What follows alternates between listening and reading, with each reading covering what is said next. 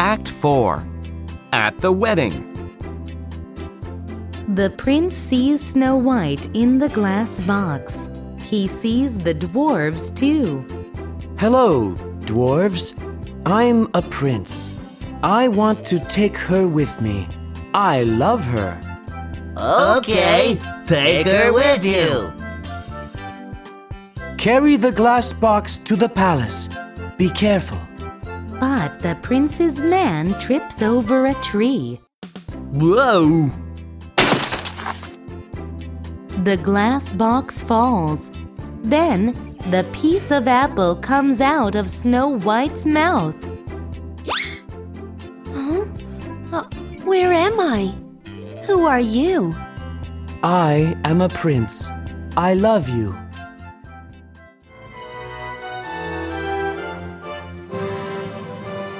Will you be my wife? Yes, I will.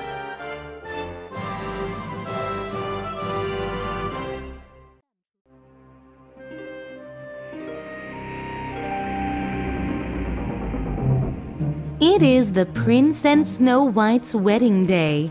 Mirror, mirror on the wall, who is the most beautiful of all?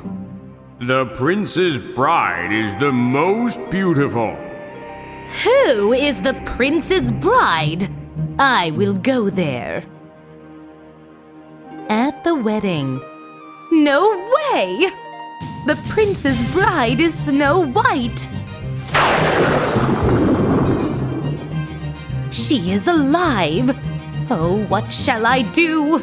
I did bad things to her. The prince will not forgive me. Oh no! No, no!